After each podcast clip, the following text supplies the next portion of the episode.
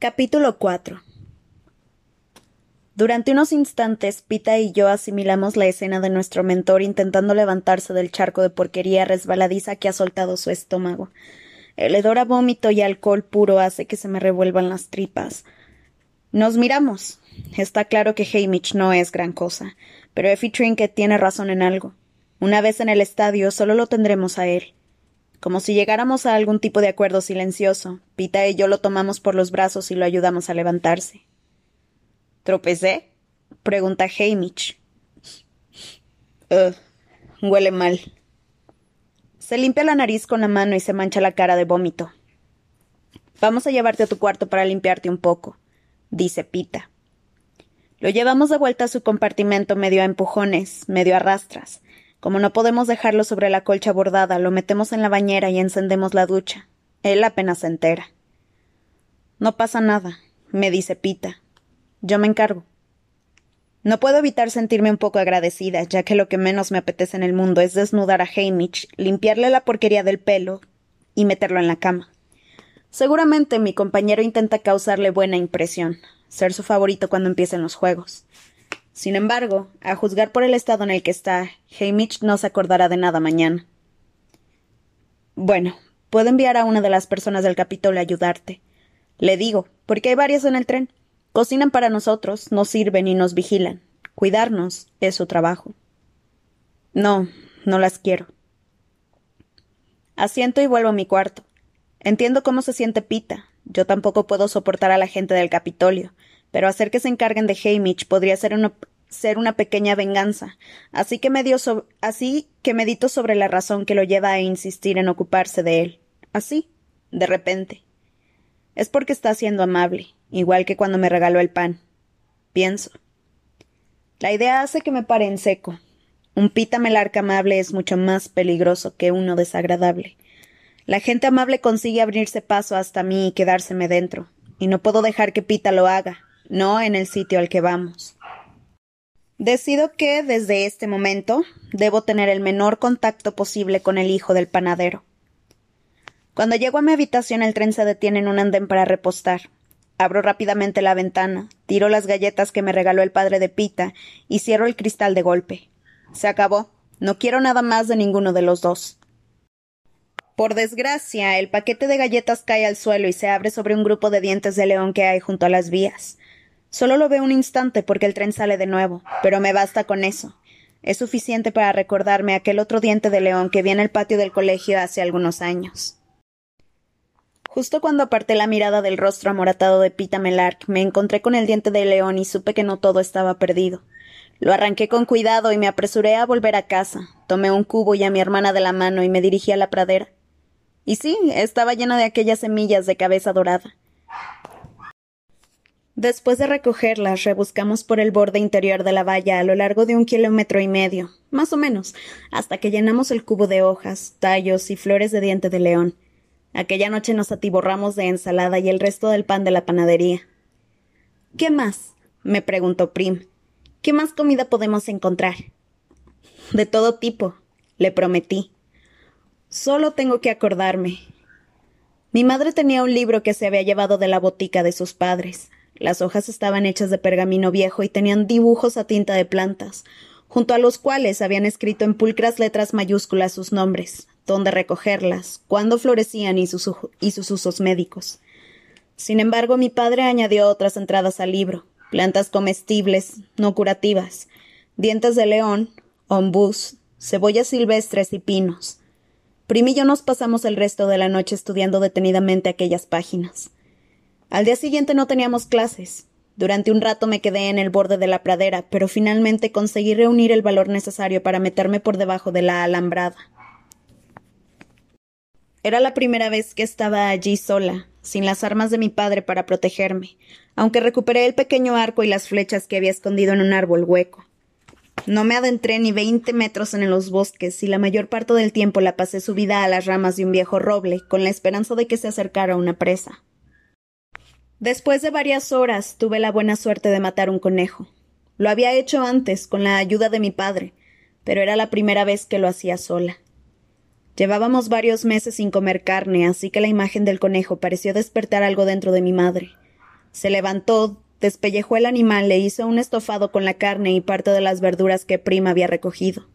Después se quedó como desconcertada y regresó a la cama, pero una vez listo el estofado la obligamos a comerse un cuenco. Los bosques se convirtieron en nuestra salvación, y cada día me adentraba más en sus brazos. A pesar de que al principio fue algo lento, estaba decidida a alimentarnos. Robaba huevos de los nidos, pescaba peces con una red, a veces lograba disparar a una ardilla o un conejo para el estofado, y recogía las distintas plantas que surgían bajo mis pies. Las plantas son peligrosas. Aunque hay muchas comestibles, si das un paso en falso estarás muerta. Las compraba varias veces con los dibujos de mi padre antes de comerlas, y eso nos mantuvo vivas. Ante cualquier indicio de peligro, ya fuese un aullido lejano o una rama rota de forma inexplicable, salía corriendo hacia la alambrada. Después empecé a arriesgarme a subir a los árboles para escapar de los perros salvajes que no tardaban en aburrirse y seguían su camino. Los osos y los gatos vivían más adentro. Quizá no les gustaba la peste y el hollín de nuestro distrito.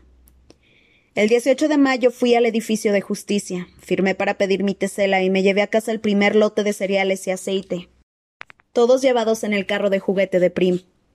Los días ocho de cada mes tenía derecho a hacer lo mismo, pero claro, no podía dejar de cazar y recolectar. El cereal no bastaba para vivir y había otras cosas que compraba que comprar jabón, leche e hilo. Lo que no fuese absolutamente necesario consumir lo llevaba al quemador. Me daba miedo entrar allí sin mi padre al lado. Sin embargo, la gente lo respetaba y me aceptaba por él. Al fin y al cabo, una presa era una presa, la derribara quien la derribara. También vendía en las puertas de atrás de los clientes más ricos de la ciudad, intentando recordar lo que mi padre me había dicho y aprendiendo unos cuantos trucos nuevos.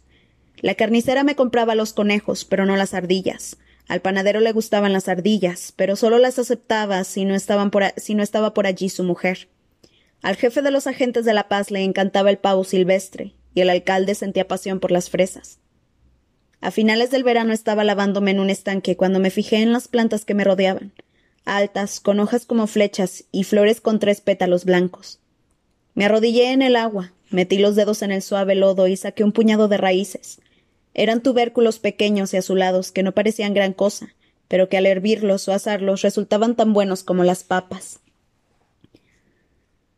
Katniss, la saeta de agua, dije en voz alta. Era la planta por la que me pusieron ese nombre. Recordé a mi padre decir en broma Mientras puedas encontrarte, no te morirás de hambre. Me pasé varias horas agitando el lecho del estanque con los dedos de los pies y un palo, recogiendo los tubérculos que flotaban hasta la superficie. Aquella noche nos dimos un banquete de pescado y raíces de saeta hasta que, por primera vez en meses, las tres nos llenamos. Poco a poco mi madre volvió con nosotras. Empezó a limpiar, cocinar y poner en conserva para el invierno algunos de los alimentos que yo llevaba. La gente pagaba en especie o con dinero por sus remedios medicinales, y un día la oí cantar. Prima estaba encantada de tenerla de vuelta, mientras que yo seguía observándola, esperando que desapareciera otra vez. No confiaba en ella. Además, un lugar pequeño y retorcido de mi interior la odiaba por su debilidad, por su negligencia, por los meses que nos había hecho pasar. Mi hermana la perdonó, y yo me alejé de ella. Había levantado un muro para protegerme de necesitarla, y nada volvería a hacer lo mismo entre nosotras. Y ahora voy a morir sin haberlo arreglado. Pienso en cómo le grité hoy en el edificio de justicia, aunque también le dije que la quería. A lo mejor ambas cosas se compensan. ¿O no? Hmm. Me quedo mirando por la ventana del tren un rato, deseando poder abrirla de nuevo, pero sin saber qué pasaría si lo hiciera a tanta velocidad. A lo lejos veo las luces de otro distrito. ¿El siete? ¿El diez? No lo sé. Pienso en los habitantes dentro de sus casas, preparándose para acostarse. Me imagino mi casa con las persianas bien cerradas. ¿Qué estarán haciendo mi madre y Prim? ¿Habrán sido capaces de cenar el guiso de pescado y las fresas? ¿O estará todo intacto en los platos? Habrán visto el resumen de los acontecimientos del día en el viejo televisor que tenemos en la mesa pegada a la pared. Seguro que han llorado más. ¿Estará resistiendo mi madre? ¿Estará siendo fuerte por Prim? O quizá habrá empezado a marcharse, a descargar el peso del mundo sobre los frágiles hombros de mi hermana. Sin duda esta noche dormirán juntas. Me consuela que el viejo zarrapastroso de Buttercup se haya colocado en la cama para proteger a Prim. Si llora, él se abrirá paso hasta sus brazos y se acurrucará allí hasta que se calme y se quede dormida. Cómo me alegro de no haberlo ahogado. Pensar en mi casa me mata de soledad. Ha sido un día interminable. ¿Cómo es posible que Gail y yo estuviéramos recogiendo moras esta misma mañana? Es como si hubiera pasado en, no sé, otra vida, como un largo sueño que se va deteriorando hasta convertirse en pesadilla. Si consigo dormirme, quizá me despierte en el Distrito 12, el lugar al que pertenezco. Seguro que hay muchos camisones en la cómoda, pero me quito la camisa y los pantalones y me acuesto en ropa interior. Las sábanas son de una tela suave y sedosa, con un edredón grueso y esponjoso que me calienta de inmediato. Si voy a llorar, será mejor que lo haga ahora. Por la mañana podré arreglar el estropicio que me hagan las lágrimas en la cara. Sin embargo, no lo consigo. Estoy demasiado cansada o entumecida para llorar. Solo quiero estar en otra parte, así que dejo que el tren me mesa hasta sumergirme en el olvido. Está entrando luz gris a través de las cortinas cuando me despiertan unos golpecitos. Oigo la voz de Effie Trinket llamándome para que me levante. Arriba, arriba, arriba. Va a ser un día muy, muy, muy, muy, muy importante. Durante un instante intento imaginarme cómo será el interior de la cabeza de esta mujer. ¿Qué pensamientos llenan las horas en que está despierta? ¿Qué sueños tiene por la noche? No tengo ni idea. Me vuelvo a poner el traje verde porque no está muy sucio, solo algo arrugado por haber pasado la noche en el suelo. Recorro con los dedos el círculo que rodea al pequeño cinzajo de oro y pienso en los bosques, en mi padre y en mi madre, y Prim levantándose, teniendo que enfrentarse al día. He dormido sin deshacer las intrincadas trenzas con las que me peinó mi madre para la cosecha. Como todavía tienen buen aspecto, me dejo el pelo como está. Da igual, no podemos estar lejos del Capitolio y, cuando lleguemos a la ciudad, mi estilista decidirá el aspecto que voy a tener en las ceremonias de inauguración de esta noche. Solo espero que no crea que la desnudez es el último grito de la moda. Cuando entro en el vagón comedor, Effie Trinket se acerca a mí con una taza de café solo. Está murmurando obscenidades entre dientes. Hamish se está riendo disimuladamente, con la cara hinchada y roja de los abusos del día anterior. Pita tiene un panecillo en la mano y parece algo avergonzado. Siéntate. siéntate. exclama Hamish haciendo señas con la mano. En cuanto lo hago, me sirven una enorme bandeja de comida huevos, jamón y montañas de papas fritas. Hay un frutero metido en hielo para que la fruta se mantenga fresca, y tengo delante una, una cesta de panecillos que habrían, er que habrían servido para alimentar a toda mi familia durante una semana. También hay un elegante vaso con jugo de naranja. Bueno, al menos creo que es jugo de naranja. Solo he probado la naranja una vez, en Año Nuevo, porque mi padre compró una como regalo especial. Una taza de café. Mi madre adora el café, aunque casi nunca podemos permitírnoslo. Pero a mí me parece aguado y amargo, no me gusta. Al lado hay una taza con algo de color marrón intenso que nunca había visto antes. Lo llaman chocolate caliente. Me dice Pita. Está bueno. Pruébalo. Pruebo un trago de líquido caliente, dulce y cremoso, y me recorre un escalofrío. Aunque el resto de la comida me llama, no le hago caso hasta que termino la taza. Después me atiborro de todo lo que puedo, procurando no pasarme con los alimentos más grasos. Mi madre me dijo una vez que siempre comía como si no fuera a volver a ver la comida, y yo le respondí no la volveré a ver si no la traigo yo. Eso le cerró la boca. Cuando siento que el estómago me va a estallar, me echo hacia atrás y observo a mis compañeros de desayuno. Pita sigue comiendo, troceando los panecillos para mojarlos en el chocolate caliente. Hamish no le ha prestado mucha atención a su bandeja, pero está tragándose un vaso de jugo rojo que no deja de mezclar con un líquido transparente que saca de una botella. A juzgar por el olor, es algún tipo de alcohol. No conozco a Hamish, aunque lo he visto a menudo en el quemador, tirando puñados de dinero sobre el mostrador de la mujer que vende licor blanco. Estará diciendo incoherencias cuando lleguemos al Capitolio. Me doy cuenta de que detesto a este hombre. No es de extrañar que los tributos del Distrito 12 no tengan ni una oportunidad. No es solo que estemos mal alimentados y nos falte entrenamiento, porque algunos de nuestros participantes eran lo bastante fuertes como para intentarlo, pero rara vez conseguimos patrocinadores. Y él tiene gran parte de la culpa.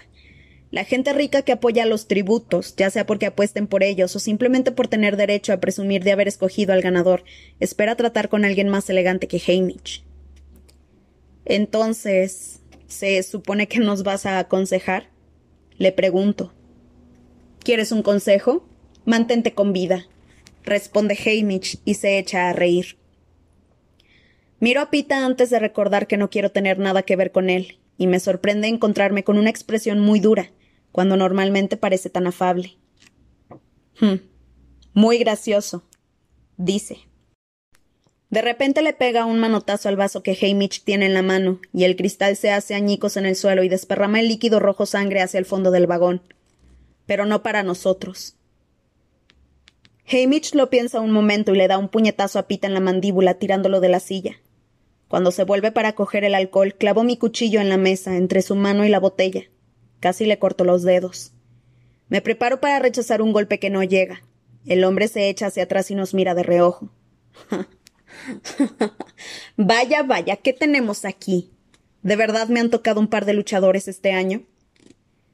Pita se levanta del suelo y toma un puñado de hielo de debajo del frutero. Empieza a llevárselo a la marca roja de la mandíbula. No, lo detiene Hamish. Deja que salga el moretón. La audiencia pensará que te has peleado con otro tributo antes de incluso llegar al estadio. Va contra las reglas. Solo si te atrapan. Ese moretón dirá que has luchado y no te han atrapado. Mucho mejor. Después se vuelve hacia mí. ¿Puedes hacer algo con ese cuchillo aparte de clavarlo en la mesa? Mis armas son el arco y la flecha, aunque también ha pasado bastante tiempo lanzando cuchillos. A veces, si hiero a un animal con el arco, es mejor clavarle también un cuchillo antes de acercarse. Me doy cuenta de que, si quiero ganarme la atención de Hamish, este es el momento adecuado para impresionarlo. Arranco el cuchillo de la mesa, lo tomo por la hoja y lo lanzo a la pared de enfrente. La verdad es que esperaba clavarlo con fuerza, pero se queda metido en el hueco entre dos paneles de madera, lo que me hace parecer mucho mejor de lo que soy. Vengan aquí los dos, nos pide Hamish, señalando con la cabeza el centro de la habitación. Obedecemos y él da vueltas a nuestro alrededor, tocándonos como si fuéramos animales, comprobando nuestros músculos y examinándonos las caras. Ah, bueno, no todo está perdido, parecen estar en forma, y cuando se encarguen de ustedes los estilistas serán bastante atractivos. Pita y yo no lo ponemos en duda, porque aunque los Juegos del Hambre no son un concurso de belleza, los tributos con mejor aspecto siempre parecen conseguir más patrocinadores. Bien, haré un trato con ustedes. Si no interfieren con mi bebida, prometo estar lo suficientemente sobrio para ayudarlos, siempre que hagan todo lo que les diga. No es un gran trato, pero sí un paso gigantesco con respecto a lo ocurrido hace diez minutos, cuando no teníamos guía alguna. De acuerdo, responde Pita. Pues ayúdanos. Cuando lleguemos al estadio, ¿cuál es la mejor estrategia en la cornucopia para alguien? Cada cosa a su tiempo. Me interrumpe Hamish. Dentro de unos minutos llegaremos a la estación y estarán en manos de los estilistas. No les va a gustar lo que les hagan, pero sea lo que sea, no se resistan. Pero. Empiezo a protestar. No hay peros que valgan. No, se resistan, dice Hamish. Después toma la botella de la mesa y sale del vagón. Cuando se cierra la puerta, el vagón se queda a obscuras. Aunque todavía hay algunas luces dentro, es como si hiciera de noche en el exterior. Me doy cuenta de que debemos de estar en el túnel que atraviesa las montañas y lleva hasta el Capitolio. Las montañas forman una barrera natural entre la ciudad y los distritos orientales. Es casi imposible entrar por aquí salvo a través de los túneles. Esta ventaja geográfica fue un factor decisivo para la derrota de los distritos en la guerra que me ha convertido en tributo. Como los rebeldes tenían que escalar las montañas, eran blancos fáciles para las fuerzas aéreas del Capitolio. Pita Melark y yo guardamos silencio mientras el tren sigue su camino. El túnel dura y dura, nos separa del cielo y se me encoge el corazón. Odio estar encerrada en piedra. Me recuerda las minas y a mi padre, atrapado, incapaz de llegar hasta la luz del sol, enterrado para siempre en la oscuridad. El tren por fin empieza a frenar y una luz brillante inunda el vagón. No podemos evitarlo. Los dos salimos corriendo hacia la ventanilla para ver algo que solo hemos visto en televisión. El Capitolio, la ciudad que dirige Panem. Las cámaras no mienten sobre su grandeza. Si acaso no logran capturar el esplendor de los edificios relucientes que proyectan un arco iris de colores en el aire, de los brillantes coches que corren por las amplias calles pavimentadas, de la gente vestida y peinada de forma extraña, con la cara pintada y aspecto de no haberse perdido nunca una comida. Todos los colores parecen artificiales. Los rosas son demasiado intensos. Los verdes demasiado brillantes, y los amarillos dañan, los ojos, como los caramelos con forma de discos planos que nunca podemos permitirnos en la tienda de dulces del Distrito 12. La gente empieza a señalarnos con entusiasmo al reconocer el tren de tributos que entra en la ciudad. Me aparto de la ventanilla, asqueada por su emoción, sabiendo que están deseando vernos morir. Sin embargo, Pita se mantiene en su sitio e incluso empieza a saludar y sonreír a la multitud que lo mira con la boca abierta. Solo deja de hacerlo cuando el tren se mete en la estación y nos tapa a la vista. Se da cuenta de que lo miro y se encoge de hombros. Quién sabe, puede que uno de ellos sea rico. Lo había juzgado mal. Empieza a pensar que sus acciones desde que comenzó la cosecha, el amistoso apretón de manos, su padre regalándome galletas y prometiendo cuidar de Prim, sería idea de Pita, sus lágrimas en la estación, presentarse voluntario para, para lavar a Hamish y después retarlo esta mañana al descubrir que, por lo visto, hacerse el bueno no serviría de nada. Y aquí está ahora, saludando por la ventanilla, intentando ganarse al público. Las piezas todavía no han encajado del todo, pero siento que se forma un plan que no ha aceptado su muerte. Ya está luchando por seguir vivo, lo que significa, además, que el bueno de Pita Melark, el chico que me dio el pan, está luchando por matarme.